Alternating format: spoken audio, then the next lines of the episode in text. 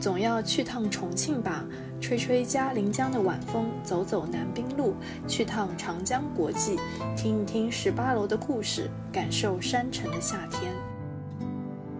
Hello，大家好，欢迎来到锦鲤与猫，我是香香，我是 Mio。那我们今天又开始了我们新一期节目的录制，我们今天会聊一个自己比较感兴趣的话题，在我们。正式的第二期节目中呢，我们聊了一下关于爱豆文化这个话题。那正是在这个话题中，我们也是呃有一个契机，就是因为聊到了时代少年团马嘉祺，所以呃我们也收到了一些听众，这真的真的是刚刚哦，刚刚我又看到了个听众给那个聊时团的评论点了个赞，所以说我觉得这是一个。呃，不错的契机，然后可以借这个机会来聊一聊关于时代少年团。嗯，那么从讲这个养成系之前呢，其实我们还有很多 idol 的类型，他们可能是通过选秀出来的。那其实现在最火的就是这种，嗯，回锅肉选秀，就类似于像披荆斩棘的哥哥这样。但是大家会觉得说，像很怀旧，然后又重新找到了这些，呃，大龄男明星的一种少年感。那么，即使三四四十岁的大叔，也会一样的被称之为少年，也感觉是大家对一种现在的娱乐圈男明星的去油腻化的一种洗白和自证。那么。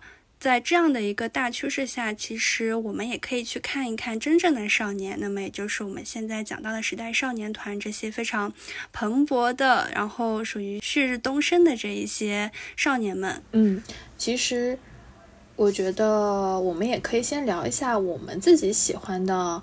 一些明星的类型，其实因为我除了可能喜欢时代少年团以外，也有喜欢一些本身是从选秀出道的，就是你的诸多墙头。OK，就是我的诸多墙头。我觉得我在。之前就可能是初高中的时候，并没有非常的狂热的去追某一个明星或者是某一个团，但是好像也是从 TFBOYS 开始非常关注他们的一些具体的呃行程呀，或者是他们的一些呃舞台，或者是他们一些自制剧，然后就是在二零一八年的开始呢，我们就出现了偶像选秀元年的这样的一个。戏称吧，然后当时我就是看了《偶练》这个节目之后呢，我就非常喜欢里面的一个练习生，就是有长进。然后后续的话，他也正式的出道了，成为了 Nine Percent 里面那个团里面的一员。那接连带着，其实我也挺喜欢 Nine Percent 那个团的。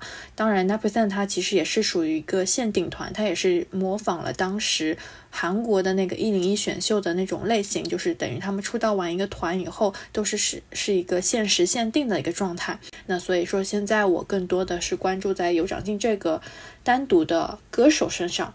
那后续的话呢，是在今年的时候，其实是我是正式的，也不算也不算什么叫正式了。喜欢明星没有什么叫所谓的正式，你就正式上楼呀？我一直在楼上呀。我 TFBOYS 也在楼上呀，那就在楼上买房精装了一下。对，我在楼上买房精装了一下，就是爱上了二代团这个团。因为我原来其实喜欢 TFBOYS 的时候，在 TFBOYS 出道几年之后，他的二代二代那个时候不是叫团嘛，就是二代的那些练习生是有一些陆续的曝光的。但是我对那些那个时候我对他们非常的不屑，非常的打脸，所以我现在的我。这算一个真香，对，就我又真香了，真是不好意思。所以现在就是细数一下，我现在喜欢的一些明星或者是偶像，都会发现其实他们都是比我小的小朋友们。嗯，当然也有一些是跟我们同年龄段的。那你觉得，那就是时代少年团和之前的 Nine Percent，或者说是其他的男团，他们的。呃，对你来说区别是什么？或者说你喜欢他们的这个切入点，应该会有很大的不同。嗯，的确，我觉得养成系还是挺快乐的。可以做一个妈粉的时候，还是挺快乐的。就是看着这些小孩，真的是从一米六长到一米八的时候，那样就是短短的一两年的之间，他们真的有一个成长和进步。呃，回过头来，我们其实也可以看到有很多的明星，你会发现他真的是在。多少年的这种，他拍了一些剧啊也好，他其实没有很大的进步的，你会觉得非常的还是一样的很差的演技这样的水平。但是时代少年团他们毕竟还年轻，然后呢也不断的在练习和学习的过程中，你就发现无论是从可以说是外观上，然后还有是他们内在的一些。呃，知识啊，文化底蕴啊，还有是一些才艺技能上，其实都有一个比较大的提升。就是这种提升感，其实会令我还挺满足的。嗯，就是感觉像买了一只蓝筹股嘛。嗯，也是。那我想到，我觉得我有的时候 pick 一个，或者说对某一个团突然有好感，都是。去看了一些，或者说通过某些机缘巧合看到了一些物料，让我觉得他们有点厉害，就是有一种，嗯，多年的付出终于有了成就，然后有一种傲视之前那些打压他们或者看不起他们的那种人的狗嘴脸啊，这种。就比如说像韩国有一个组合叫 Boys，然后里面的小朋友。第一次出专辑的时候，就是为了宣传自己的专辑嘛，他就带着自己的专辑，然后带到自己的班级里面，然后就在讲台上面一边签名一边送给大家。然后那个时候还会有小朋友就是在那边录视频，因为现在 social media 不是非常发达嘛，所以他们还会发到网上说啊，就你这样你还想出道，我才不会买你的专辑呢，就太搞笑了，就是嘲讽嘛。那么。那个时候就觉得啊，好惨哦。然后，但是他们两年之后，通过自己的努力啊，一些综艺的曝光啊等等，因为韩国也有非常专业的那种打歌舞台嘛，所以就逐渐逐渐的就展露了一些他们的风采。所以他们现在已经是大概一线算不到吧，准二线肯定是有了，就是一二线这个差不多这个行列了。对，就是很满足，就是有一种看看我们家娃。长大了是吗？出息了。对。哎，其实我觉得当年阿拉西也是这样的吧？算吗？嗯，阿拉西其实是有蛮多助推，他们很努力，他们很有才，但是他们没有怎么讲，呃，有过低谷吧。但总体来说还是相对。比较顺利的，因为他们所在那个阶段就是出了各种各样的，不管是男团还是女团，他们前面也有前辈团 V 六啊，后面也有小团黑 C Jump 啊，都是在一个偶像非常风靡的一段时间里面。他们除非是因为个人的事件，然后呃一度可能跌入低谷，但是没有放弃，然后慢慢爬起来之后，就相对就比较平稳在某一个水平线上了。那他们他们有。某一个点是爆红的吗？嗯，你很难去评判这个爆红的点。嗯，如果说他来中国开演唱会算的话，那大概就是在零八年左右。但是从真正走入到视野，可能还是一零年以后，越来越多的人有了网络，然后接触到了日语，就是九零后这一代，逐渐逐渐成长之后，更了解他们了。对对对对对，就是因为我们之前可能对日语、韩语的这个了解不是那么的早期就开始的，然后我们可能又是最重要的一批消费者。因为时代峰峻它其实是在二零零八年就成立了这个公司嘛，然后所以其实我觉得它就是在刚才也提到了，阿拉西也是在二零零八年来向国内开演唱会，所以也受到了。日韩的一些这种养成系 idol 的这种形式的去影响吧，然后所以后续就是，呃，时代峰峻他也想做一个国内的独创的，也不是独创，就是首首发吧，因为要抢抢占先机，所以就是想做这样类似于养成系 idol 的培养的一个公司，所以就是从零八年之后，他们就开始做养成系，然后包括是后续的像 TFBOYS。之前其实也经历了一些练习生的选拔呀，还有是尝试在国内的娱乐圈有一些曝光量，但是可能没有像 TFBOYS 一下把他把他们的名气给打响。然后正是从 TFBOYS 正式出道以后，我觉得正式是打开了国内养成系 idol 的这种市场。嗯，我觉得爱豆这个文化，包括整个生产的一个体系，在日韩都是非常成熟的。应该最早是七零年代吧，就是山口百惠那个年代，然后从日本开始兴起，然后到九零年代，差不多吧。H O T 是这个时间吗？差不多九零的。对对，那就是九零年代开始，就是风靡到了韩国，然后韩国也开始逐渐建立起了这个偶像的文化。那比如说像 H O T 是非常国民知名度的这样的一个团体，那他们也有一些继承，比如说像现在就是那个防弹少年团就非常火嘛。是的，哎，防弹少年团它是不是本身就走的是国际化路线？嗯，对的。然后。日本这边的话，主要还是贾尼斯的那些男团，然后女团的话，像最早是开闭系，然后现在可能是一些板系，但基本上都是邱元康打造的。嗯，就哎，那像那个最早的早安少女那些组合呢？嗯，他们其实我了解的不太多，因为我嗯开始看的时候，他们已经差不多没落了，就差不多都毕业了，可怜。我觉得日本好像女团真的不怎么出名哎。嗯，我觉得 A K B 四十八就是一个巅峰了，之后就是在走一个下坡路。对，就是没有不像不像韩国那边，他们不断的有新的女团不断的在出现，但是日本这边好像更多的是因为是 j e n n i c e 它本身就是是一个大的市场，所以男团可能反而会更多一些。嗯，总的来讲，我不确定这是不是跟我们的这个粉丝构成有关系。可能女粉就是更有消费的能力和消费的欲望，然后也会去打造一些符合大家消费取向的团体出来。嗯，也是。因为你想，女团像其实 A K B 四十八刚刚造出来的时候，它的一个理念是我要打造一个偶像团体，让你触手可及。嗯，就是嗯，宅男知道自己跟偶像之间是要保持一个距离的，但是他也希望这个距离能够通过某种途径间歇性的可能打破或者怎么样。那么这个。秋叶原的这个舞台，就是可以让你近距离的看到这些 idol，然后呢，你可以给他们打钱，给他们应援，跟他们握手，然后呃传递你的正向能量给他们。那其实就是一个相互传递正能量的过程。然后在这个过程当中呢，你的粉丝粘性会越来越大，然后你也可以看到这些 idol 从十四岁逐渐成长。然后慢慢慢变成一个更有力量或者说更有能力的一个偶像，然后他可能后续会毕业，毕业了之后选择成为艺人还是选择成为歌手，然后你也可以继续去选择你要不要继续支持他。就是感觉偶像跟演员跟歌手是分开的三个职业。对，是，但是在国内可能还是。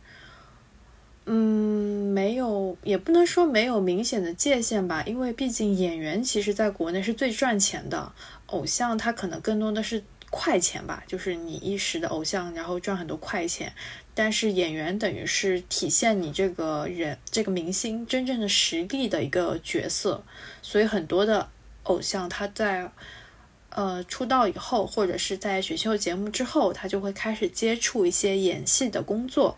参与很多的影视剧作品演戏嘛？嗯，是的，就感觉有一个鄙视链，所以大家不会说啊，idol 是我的职业，我不是，其实都会说我不是个 idol，我是个歌手，我不是个 idol，我是个演员这样子。嗯，对的。所以可能养成系也会，就是这方面会不太一样。但是比如说像那个日本，他们那边，呃，现在阿拉西就是算是正式解散了吗？活动休止。啊，好的好的，活动休止，那就是那个 SMAP 算是正式解散了。对，他们是伴随着贾尼斯的拆家，所以已经很难再算成一个一个群体了吧？甚至他们几个人之间的关系也是很微妙的。对对对，那就我想说，就是他们因为在 SMAP，它之前不是也有固定的综艺节目的嘛？那就是只要 SMAP 这个名称还在的时候，他们是不是还是会觉得自己是偶像？我觉得这一套可能已经不太适用于 SMAP 这种天团了，因为自从 木村拓哉在团内结婚之后，他们这个团的定义已经不太一样了。打破了原来的偶像的定义，是吧？所以偶像还是可以结婚的。其实这个当时也被很多人骂，对，因为他真的特别很特别，就是他结婚了还可以在这个团。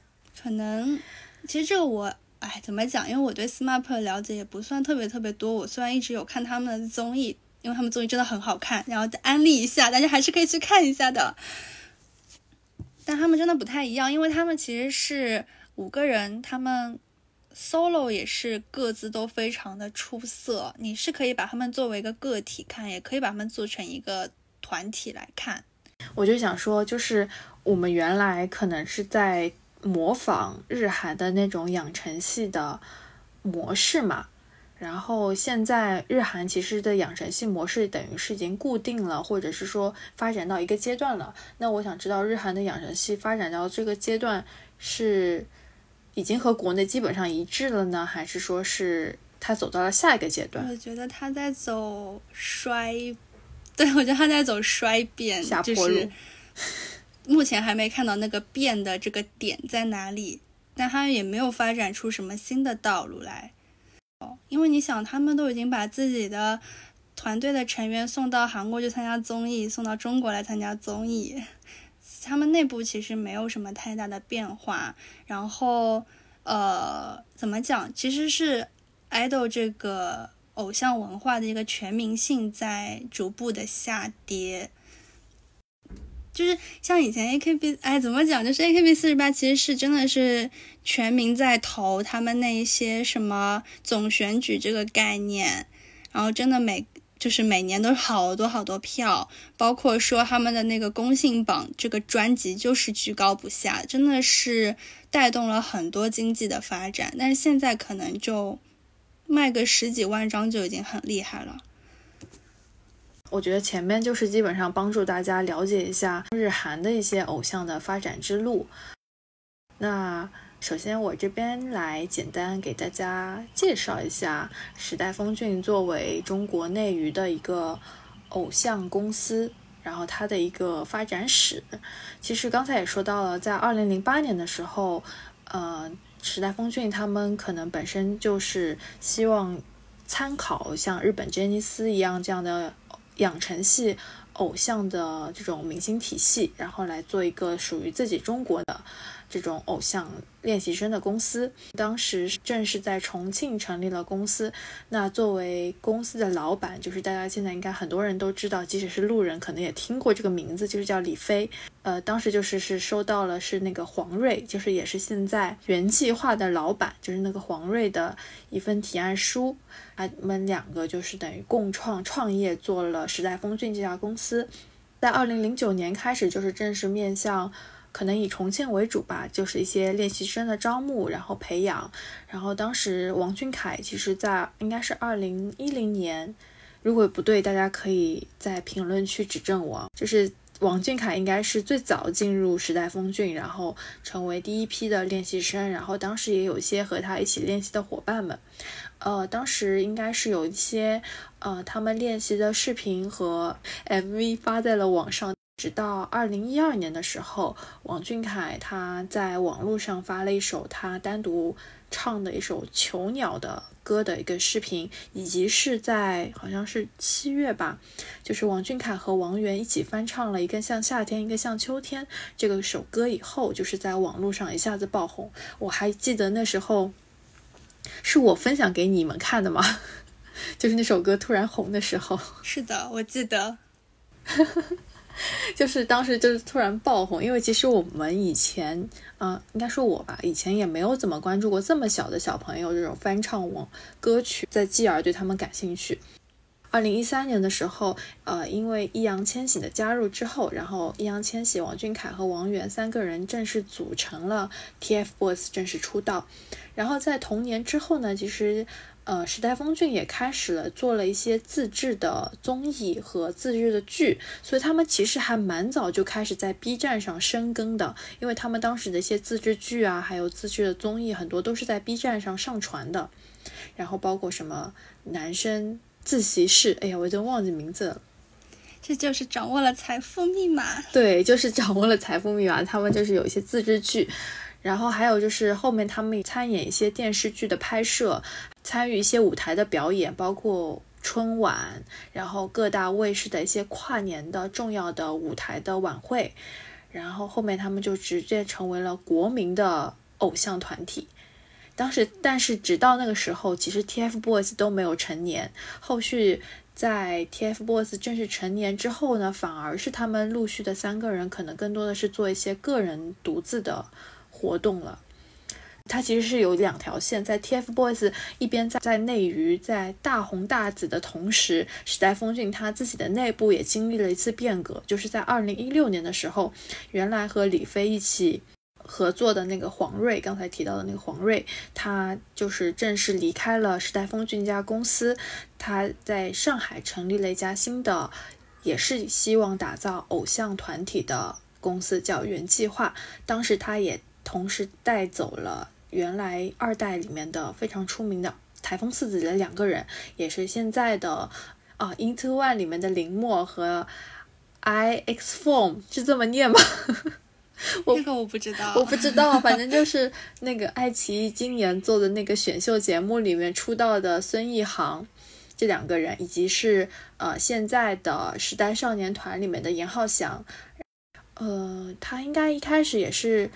先做了一个综艺，然后呢，在这个综艺里面有一定的曝光，然后还有是和一些漫画有联动的，具体不是特别清楚，大家可以去百度搜索一下，应该都有一些相关资料的。所以在二零一七年的时候，呃，原来的二代里面就是又重新的吸纳了一批新的练习生们，但是在二零一八年的时候又经历了一次突变，就等于是二代大概是十个人。就是后来我们都会说称之为台风十子，然后十子里面的十个人，他们一起在韩国做练习，然后但是突然有一天，等于是公司决定要只选五个人正式出道，然后其他的人就等于是各自回去，然后只可能只是做练习生而已。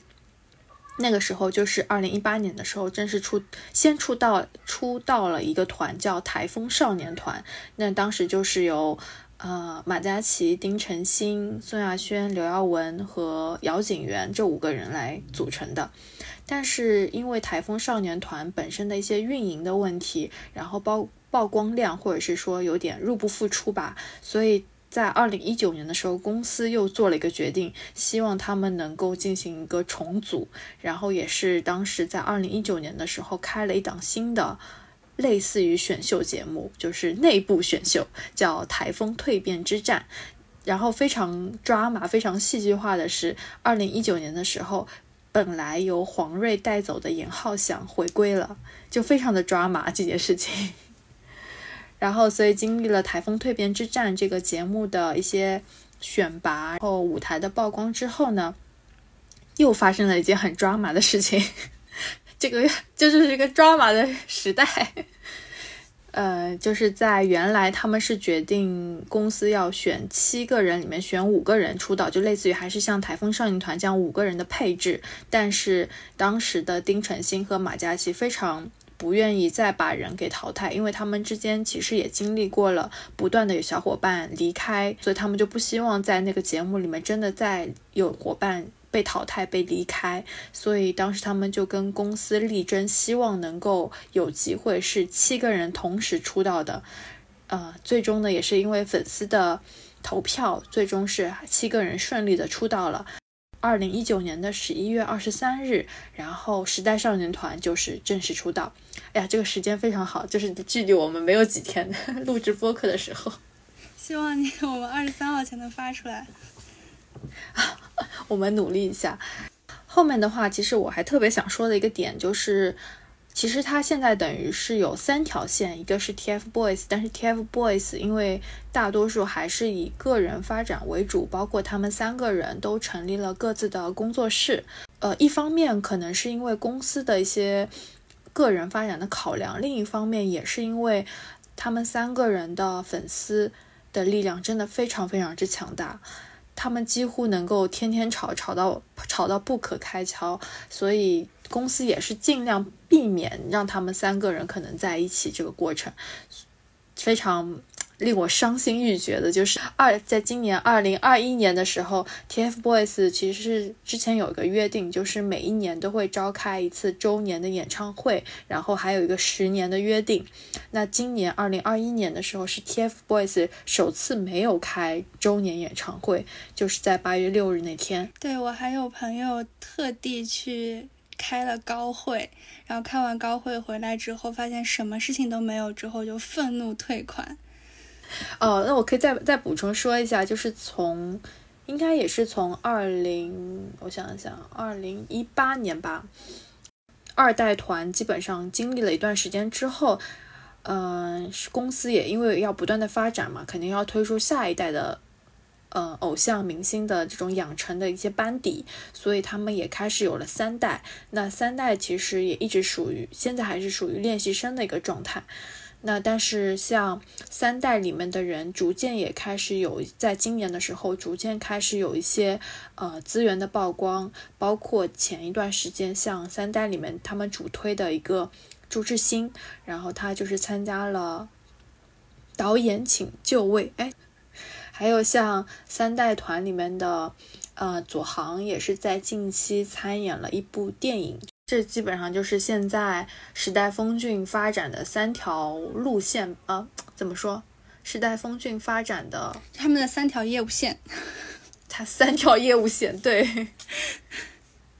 好的，那我特别想要了解的就是，因为你是从 TFBOYS 开始喜欢养成系的少年，然后从 TFBOYS 到这个时代少年团，你喜欢的契机。他们的不同点又在哪里？其实我觉得，我觉得我喜欢 TFBOYS 和时代少年团的契机还蛮相似的，因为我还蛮喜欢长得可爱的男孩子，有长进就是三十岁的少年，人家没有三十岁，人家是九四年的，人家二十七岁。就是我，我好像真的会比较喜欢外观上长得可爱的，就包括 TFBOYS 里面，其实我一开始最喜欢的是王源嘛。对。然后像时代少年团里面，其实我一开始最抓我眼球，然后我第一个记住的人，其实就是宋亚轩。嗯，就是我一开始的确就是可能对时代少年团不是那么特别了解嘛，就可能一开始只是看了一些他们的表演节目啊什么的。后续我也是看了一些物料，然后包括一些这种视频啊，呃，还有一些他们比较日常生活化的综艺。然后后来，哎，我觉得可能是因为我这个人也长大了，成熟了。然后后来我就发现，马嘉祺他作为时代少年团的队长，他真的这个人就是非常温柔的。然后呢，而且同时他也是一个唱歌唱的很好的，因为我本身可能也比较偏好于 vocal 好的男生，就唱歌唱的。把可能删掉，自信点，你就是喜欢 vocal。好的，我就是喜欢 vocal，无论是之前的人还是现在的人。然后我就是喜欢 vocal 里面的担当，然后后来就是，我觉得就觉得马嘉祺他说话的时候好温柔啊，就哎呀，好戳动我呀，我就觉得嗯，就很喜欢他。然后他也是一个很努力的人，所以就后面就会逐渐的感觉会更偏向于喜欢马嘉祺。嗯，当然我还是很喜欢这个整个团的人的。只是可能在团中间会有一个比较的深度关注的一个偏好，嗯，那是不是就比如说现在要为七个人花钱，你就会给小马多花一点？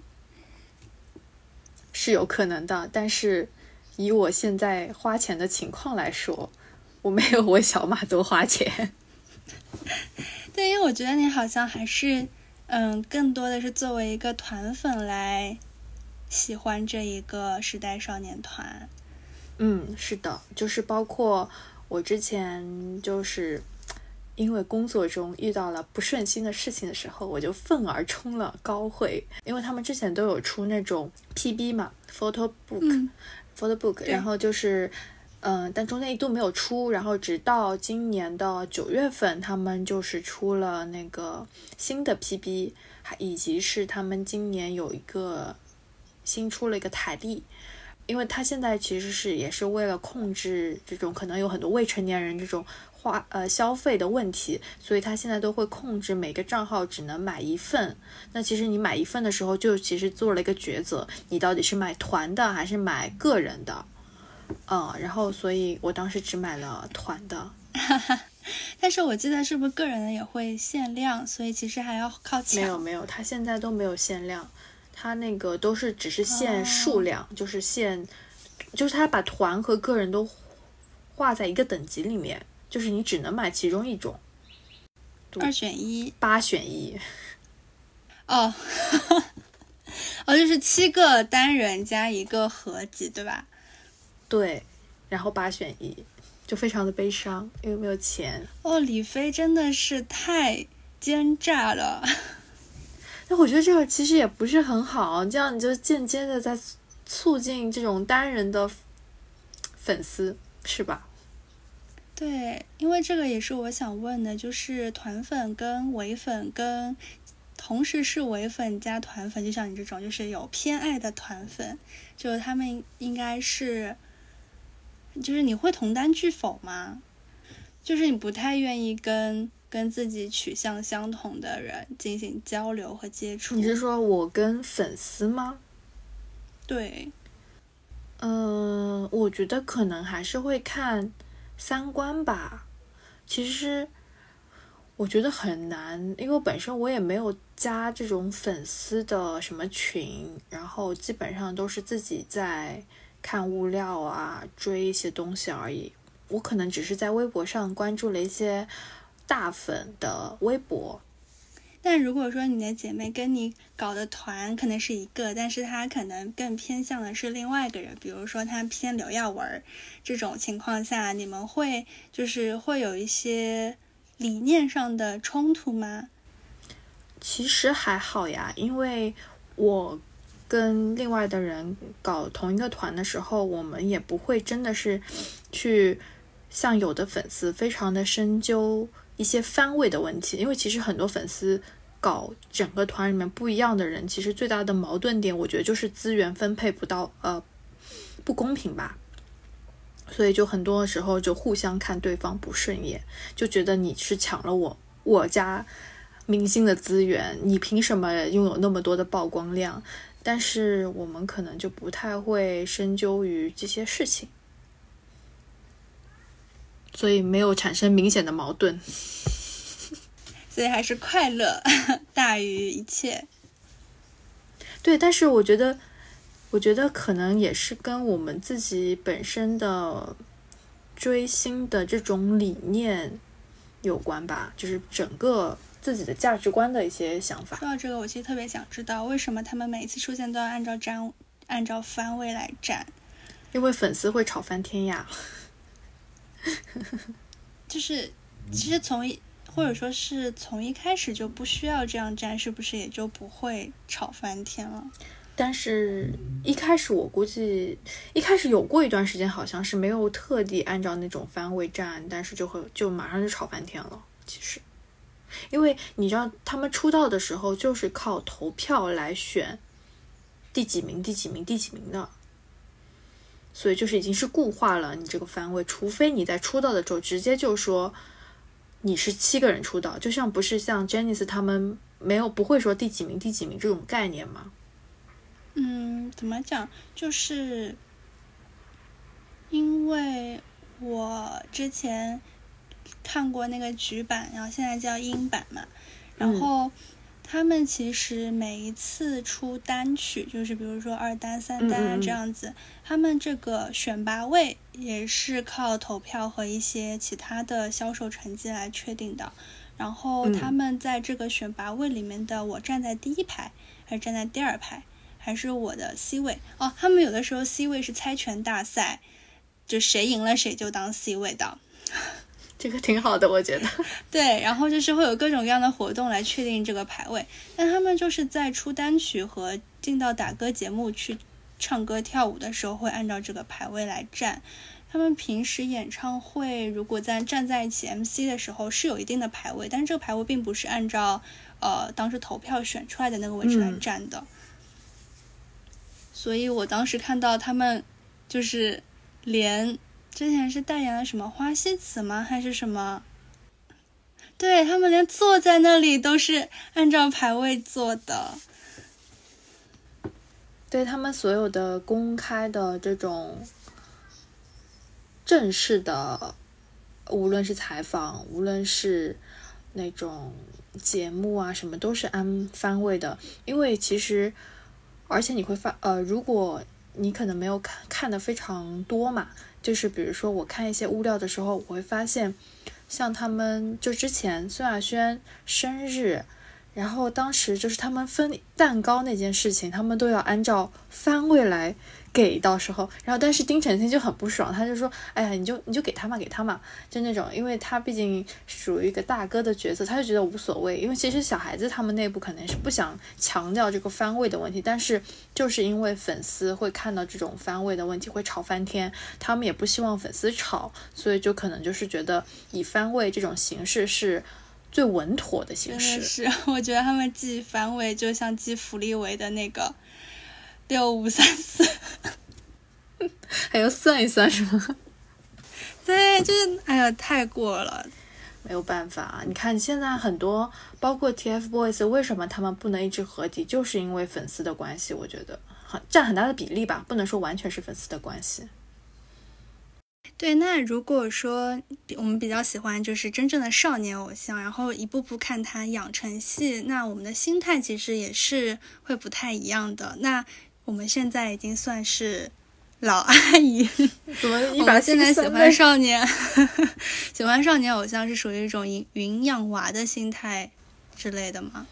我稍微有一些，但是可能没有那么重，因为就是他们会长大嘛，那你的心态一定会跟着他的成长而发生一些变化。嗯，而且我喜欢他们的时候，其实已经相对长得比较大了。没有在他们十四、十五岁的时候喜欢他们，十四、十五和十六也没什么太大的差，有区别的。你去看刘耀文，就是一个很大的变化，太吓人了。从一米六长到一米八的变化，真的好吓人啊！哎，但是我觉得他脸没有什么变化，他就是身高窜上去了，脸也有变化的。你看他一九年的一些。呃，照片的话，他的脸还是有点肉的，而且那个时候一九年，我觉得是完全没有长开，就是属于一个青春期那个状态，然后就是有点肉肉的，然后没有长，没有棱角，就是还是一种婴儿肥的状态。到二零年、二一年的时候，完全就是长开，就很棱棱角分明。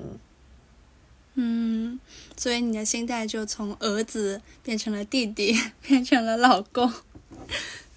没有变成老公，刘亚文不是我老公，这是犯法。男友 没有，刘亚文还是我弟弟。马嘉祺。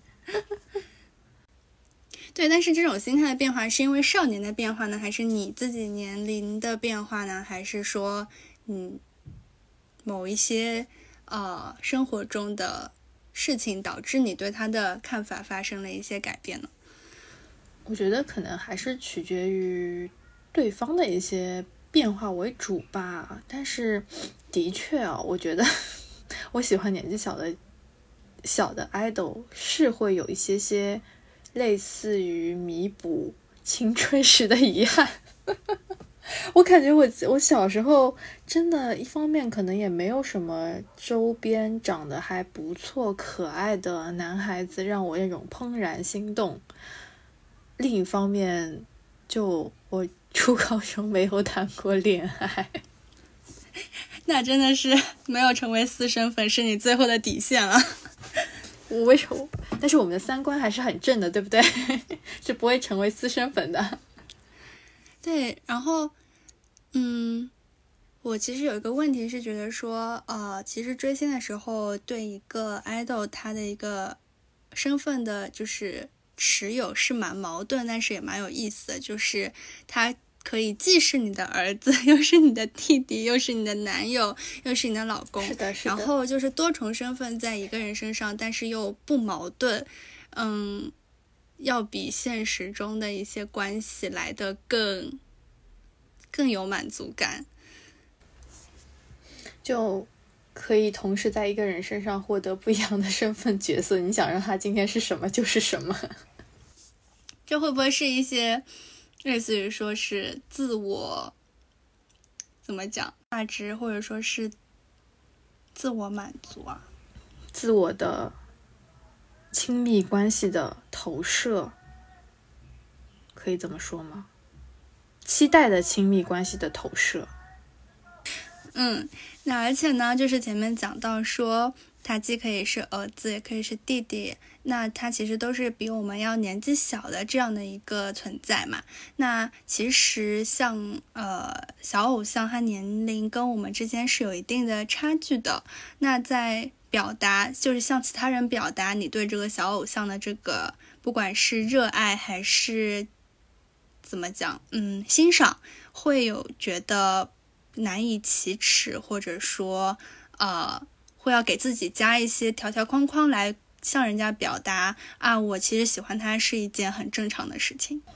嗯，我觉得可能一方面我身边的人没有特别的问过我现在喜欢谁。然后，但是其实上一次我跟我一个年纪比较大的姐姐一起出差的时候，因为她会比较关，她知道我也比较关注可能娱乐圈的一些火的明星啊是谁啊什么，她就会问我你最近在看谁啊？你最近喜欢谁啊？什么的时候我就跟她说我最近在喜欢时代少年团，然后她居然也知道时代少年团这个团，那个时候我还蛮开心的，我觉得嗯真好，我们的我们家十团被认证了。就出圈了，对，出圈了。但是那个姐姐已经其实四十几岁了嘛，但是她本身对这种无论是偶像文化或者是流行文化，其实还蛮关注的，所以她还蛮蛮有趣的这个姐姐。但是像其他人的时候，我就觉得很难会特别聊到你在喜欢谁。就是我当时听了那个喷嚏里面的那一期，他们就是介绍到。为什么要给这种选秀节目给买奶投票嘛？就是他当时就是非常喜欢一个零零后的弟弟，具体忘记是谁了，反正不重要。对我们这期节目来说，因为竹子其实和我们的年龄差不多嘛，比较类似。然后当时选秀的出道的节目也和十团的年龄差不多。然后他就提到了，他觉得如果。呃，这些他粉的偶像，如果他的年龄超过了零五年之后，他觉得会有一种羞耻感，因为因为如果年纪再 早一点结婚，早一点生小孩，其实都可以生得出来那种感觉。毕竟有点差了，差不多快一轮多，对，嗯，但是我觉得其实。真的喜欢一个人的时候，年龄可能并不是很大的问题。但是，的确，如果是一个在当下的社会来说，一个年纪比较大的女生和一个年纪比较小的男生在一起，可能和倒过来就是一个年纪比较大的男生和一个年纪比较小的女生在一起，的确更容易成为讨论的话题。但是，我觉得我们现在这一代，或者是更年轻的一代，反而是。更能够开放的接受这样的一个关系，所以我觉得不用特别在意那种外部的言论吧。就是虽然我们的年纪也摆在那儿，就是我们就可以更加轻松的去看待我们这样的一个年龄，或者是这个年龄真的只是一个数字，但是这样的年龄也是我们证明我们有更好的阅历，更。成熟的价值观能够不会被浮躁的这种粉圈给带着跑的这种带着跑的，哎呀，怎么说？就是走偏的道路嘛。嗯，就是比较还是有自己的价值观和认知吧，然后就不会人云亦云，就随波逐流这样子。是的，是的，所以喜欢小偶像还是挺快乐的，有年龄差也没有关系，无所谓。就是呃，想知道现在喜欢时代少年团对你的生活有什么呃，就是在你的生活啊、价值观或者是其他的三观上面，或者说在你的日常生活中，它给你带来的那些东西。的确，如果有一个可以追的偶像。团体或者就是我，我觉得无论是我自己，或者是我觉得像追星女孩来说，就是你可能在生活中在追一个明星，其实对自己的生活是一种另一个维度的解放压力。嗯嗯，明白，我能理解。就是让我来说一下人话，就是比如说。我们在生活工作中遇到了不顺心的事情，就感觉到心情都非常的烦躁，很难受。这个时候，如果我打开 B 站看一个十团的视频，我就会觉得看，特别是看一些可能比较沙沙雕的视频，就会感觉非常的快乐，一下子就能够缓解我原来焦虑的心情，就基本上是有点像快乐的解药，这是其中一个吧。然后另外的是。价值观来说，其实对我自己个人的影响不是特别的大，因为我觉得我们毕竟吃过的盐可能啊，不至于不至于，毕竟 年龄还是摆在这儿的。我我我觉得我们其实已经是形成了比较稳定的价值观，所以我觉得他们的这种行为啊或者是什么，没有什么特别大的影响吧。嗯嗯，那有没有什么就是怎么讲？某一些他们发生的一些生活片段，让你在你自己的价值观念中觉得他这样子是非常好的，或者说是超脱他这个年纪的一些，给你带来了一些，嗯，有被他震惊到的。我觉得他们那个能够天天坚持练舞，就是包括他们能够把一支舞跳得非常的整齐，包括。前几天他们不是上了央视的节目，然后跳了那个《朱雀》那首歌的舞嘛？我觉得就是真的是非常的整齐。然后比起以前可能，呃，跳别的舞台的时候，相对还是会有些凌乱。然后包括他们其实，在纪录片里面也展示出来，他们是真的是有在一遍一遍不断的练习这件事情。我觉得就是他们也是为了实现自己的一个目标，成为更加。能够展示出好的舞台的这种明星的样子，所以我觉得他们这种坚持、这种努力，其实还对我的影响可能会更大一些。就是觉得我不能只是做一条咸鱼，我还是应该把自己的生活过得更好，然后做也做一个更好的自己。我觉得这个可能是他们对我的一些正向的影响。嗯，哈哈。那我就想问了，假如师团去恋综，假如你的儿子、你的老公去了恋综怎么办呀？我跟你说，他们不会去恋综的。可是你想呀，以前韩国我最喜欢那对 CP 不就是尼坤跟 Victoria 吗？然后他们一个是那个 Two PM 的，一个是 FX 的，他们是在团的。女团或者是男团的一员，但他们去参加了那个恋爱综艺。我们结婚吧？对对对对，就包括后面郑容和跟那个徐贤，对对对，他们也去了。红薯夫妇还是我非常喜欢的一对呢。对呀，假如他们去恋综了，你会怎么样？去就去吧，无所谓的，随便吧。主要是没有，我觉得我可以接受他们谈恋爱，但是我希望他们谈的恋爱的那个女孩子是。OK 的，就是那种是为人正直的女生就 OK，我觉得我是可以接受的。嗯，你就是这叫什么？有格局。婆婆看媳妇儿，看媳妇儿。我媳妇儿得是一个好人。就是团内磕 CP 就比较容易出圈嘛，但是你对自己的团内磕 CP 的想法是什么？嗯，你是说这种行为可不可取呢？还是说怎么看待磕 CP 这种行为呢？嗯，就是你在磕 CP 的时候，因为你是一个团粉嘛，那你在磕 CP 的时候，你是觉得，呃，他们真的有那啥，还是觉得他们关系很好，所以我也就可以磕他们的友情，或者说友情以上之类的。嗯，我觉得我磕 CP 的时候，我其实无所谓他们真的好不好。但是那比如说你磕的是，嗯 A 和 B 对吧？其实还有人磕 A 跟 C，那为什么你没有去磕 A 跟 C，而选的是磕 A 跟 B 呢？那不是个人选择的问题吗？就个人偏好的问题吗？因为他们每个他们的交集是每个人都会有不一样的互动嘛，就是可能但是有多有少。所以从你的角度来讲，你觉得磕 CP 是一个粉丝个人行为？就是他的他自己对这个关系的认定啊什么的，就是跟这个团没有关系。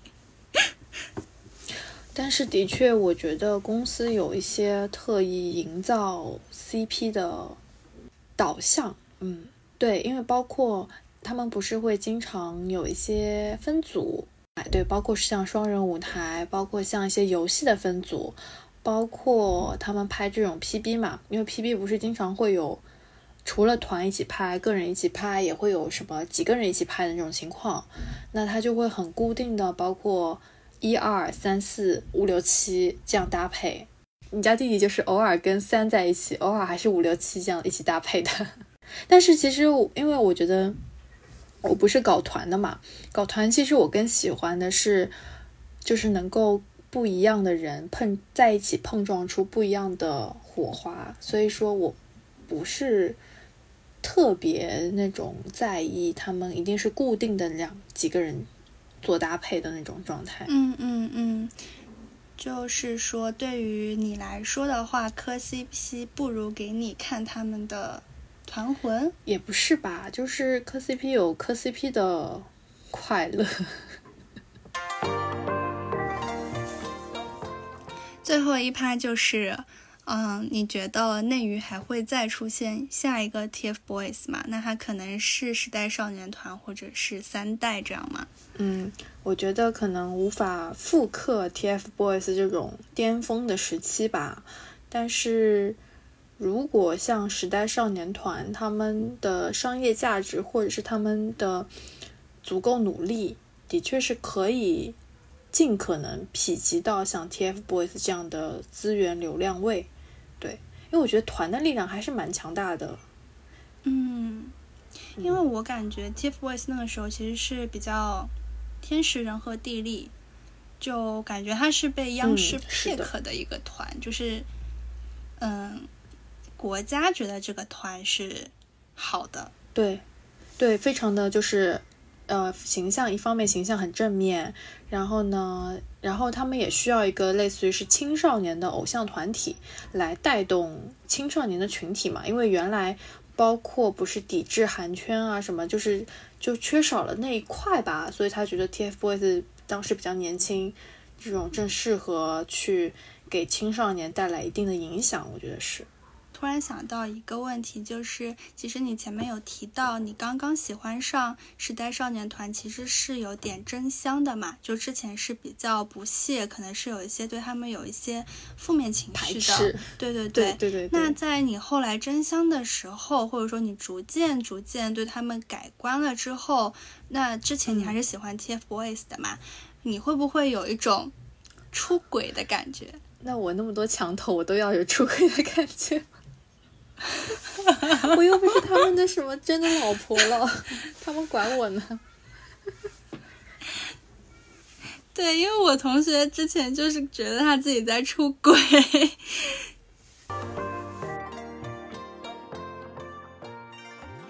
好的，下一个问题就是。那你觉得现在娱乐环境就是被严格管控吗？不管是清朗运动，还是我们之前的那个未成年的一些呃综艺的管控，你觉得现在这样的小偶像还有一些呃出路吗？或者说他们还可以突出重围，然后继续他们原本的这一个道路？的确，整个环境其实是在缩紧的，但是在缩紧的环境之下。如果能够做到一些正面的影响，我觉得还是能够打开一些局面的吧。就包括他们可能像上一些央视的这种节目，然后他们也有很不错的舞台呀，或者是比较得体的这种回应发言啊什么的，其实还是能够至少能够受到一些上头人的肯定和喜欢。我觉得就未来的发展还比较不错的。其实因为大多数，呃，但但其实还有一个很大的阻碍，其实我觉得就是粉丝圈，因为粉丝圈这种。无论是像一些举报的行为，或者是互相诋毁，然后丢一些黑料的，其实很容易反而影响到这些偶像的那种发展吧，可能也是在缩紧吧，毕竟管控比较严。哎，我觉得现在整个环境就是不准我们娱乐了，已经。嗯，应该说是不准与主流思想相悖吧。那么，其实所有的团或者说所有的偶像明星，他们都会有落幕的那一天。他可能是退居幕后，也可能就直接退出了这个娱乐圈。那么，你会有担心自己的喜欢的这个团体解散嘛？就像前面讲，会有一些限定团，你从粉上他的那第一刻开始，你就知道会有最后的那一天来到。那呃，就是。呃，你的想法就是你会担心他解散，或者说他的解散对你的这个打击，或者说对你的一些呃影响是什么呢？我觉得限定团和这种正式出道的由公司推的这种团还有一点不太一样，因为限定团其实是你明确知道在那个时间点他们真的会各奔东西。但是现但但是对限定团有一个期待是，就是他们能够在限定的这段时间内，能够尽可能的聚在一起发光发热。当时，但是我觉得我就是觉得非常不舒服的一点，就是那个 nine percent 的那个团，他们不是限定团嘛，是一年半的时间，但是他们真的是几乎没有怎么在一起，就是除了一开始刚出道的时候有开一些巡回的。演唱会，然后后续再出了一张，呃，团体的专辑之外，其实还有一些陆续的颁奖典礼吧。其他包括是代言来说，或者是一些呃出席一些活动，其实很多都是几个人几个人零散着去的。所以我觉得他们就是有一点名存实亡吧，就是感觉粉到后来就感觉，哎呀，好像好没有意思呀。当然，这个限定团就是 n a p e r 那个团有一点不一样的是，因为它本身的里面的那几个人其实是属于不一样的经纪公司，所以他们肯定也是会有自己的考量，所以他们的管控还蛮难管控的。有的时候会觉得，啊，像 n a p e r 那种状态，他们也聚不到一起，那么他就赶紧解散吧。解散了以后，就好歹是。能够各自发展的更好一些，因为有时候在团里面其实还是会受到一些经济约的约束嘛，他们可能有些事情不能做。但是有时候呢，也也会想，为什么他们当时没有好好珍惜在团在一起的事情？因为团在一起，比如说做一些舞台，其实真的还挺好看的。然后他们也有明确的比较分工啊、担当啊什么的，然后实力也不差，所以还挺好的。不过说真的，我觉得 nine percent 里面每一个人拎出来，其实都是实力还挺好的。对，都是可以 solo 的状态。嗯，是的。但是像十团或者 TFBOYS，他们是正统的和经纪公司，就本身就是从经纪公司里面出道的，然后成团，然后签约这种状态的话，我就觉得解散可能也是很久以后未来的一个最终的结局。包括你像看杰尼斯里面的。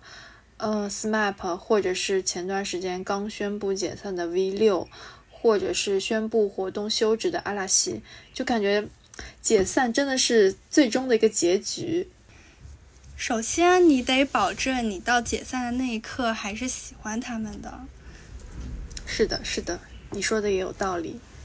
所以，所以我希望在我不喜欢他们之前，他们还没有解散。是的，是的。嗯。嗯，但是我觉得像那个 S.H.E 就还蛮特别，但是他们毕竟年龄或者是经历资历都是已经达到了一定的高度以后，然后他们就可以自己去掌握他们自己的方向。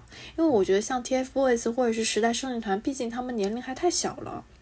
因为像 S.H.E 他们后来不是各自成立了自己的公司之后，他们偶尔呃在十一九年还是一八年的时候，不是他们还合体一起开演唱会啊什么的吗？我觉得他们是用自己的亲身经历，就是发生的一系列事情。嗯，证明了他们之间关系真的非常非常好，像家人一样，所以大家才会觉得可以放心，他们是不会就在我们看不到的地方，他们也是不会崩的那种。对，是，但是很多有的组合就是是那种表面功夫貌合神离。那假设他们在你还喜欢的时候就解散了的话，当然这只是假设，绝对不是一个 flag。嗯，你会还会继续喜欢他们吗？我觉得可能就看他们，因为团和个人对我来说喜欢的那种态度会不太一样。因为团的话，我会更多也会看他们的一些互动啊、团魂啊什么的。但是以个人发展的时候，我就会更多的看重他们的。那叫什么技能素质？那个叫什么词？就是专业技能嘛。嗯，专业素养。对，就是当他如果是一个人的时候，其实就很多注重需要看他的专业素养，包括像 TFBOYS 他们现在三个人不是大多数情况基本上没有合体嘛。那像王源或者是易烊千玺或者是王俊凯他们这几个人，他们就属于他们自己选择了一条赛道来深耕发展。像王源的话，他就是选择了音乐这条道路。那我就是会看他在音乐方面到底能不能有好的表现，到底能不能有好的作品出来。那像。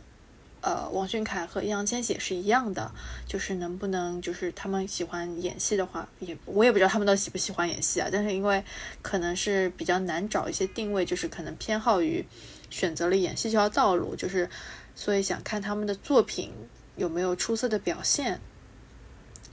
所以如果他们的专业实力够硬的话，我觉得还是能够继续喜欢的，但是就会。就会觉得跟搞团不一样，就是他们解散了以后，就会成为自己心中的那种遗憾。嗯嗯，或者说，是不是其实他们在作为一个团的时候，你喜欢上了之后，是会有一个团的滤镜在，所以你可能不会太多的去关注他们这些呃 solo 的能力。嗯，我觉得是有一点会。但是如果就是像十团，他们每个人的个性还蛮不一样，而且毕竟他们有七个人，他们跟 TFBOYS 三个人的数量上不一样，所以他们七个人每个人会有不一样的个性上来说，我觉得粉一个个性迥异的团还蛮有趣的，因为每个人可以互相碰撞出不一样的有趣的点和火花。嗯嗯，是的。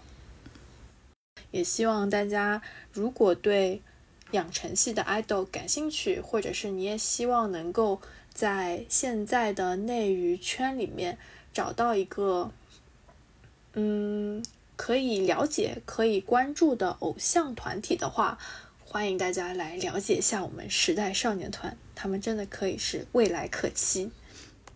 对我们今天也差不多聊了我们原本想要聊的十团，也包括从十团切入，然后表达了一些我们自己对内娱的，包括对内娱男团的一些想法。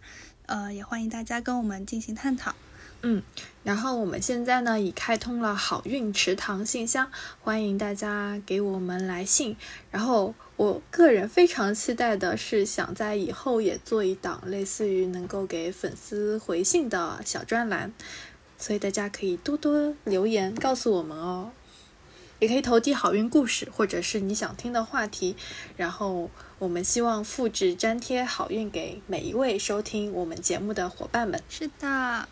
OK，小小的小孩会让自己变成大男孩。小小的小孩会站在他自己的舞台。小小的小孩需要点空间绽放光彩，小小的小孩会变得越来越厉害。祝时代少年团出道两周年快乐哦小小的小孩需要点空间绽放